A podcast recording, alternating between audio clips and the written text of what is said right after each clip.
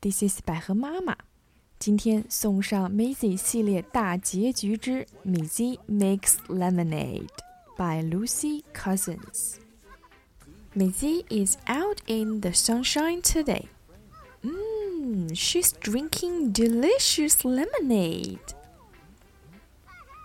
Hello, Eddie. Are you thirsty?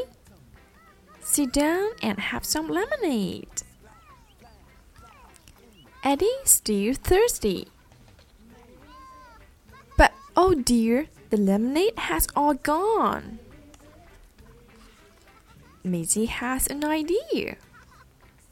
She goes to the lemon tree in the garden and she picks lots of lemons.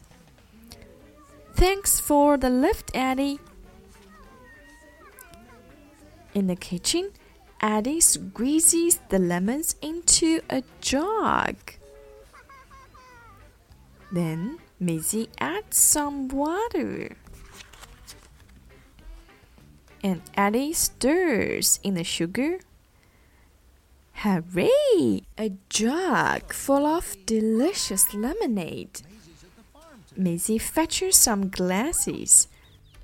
Slurp, slurp. Whatever is that noise, Maisie? Oh, it's you, Eddie. What delicious lemonade! Now you will have to make some more.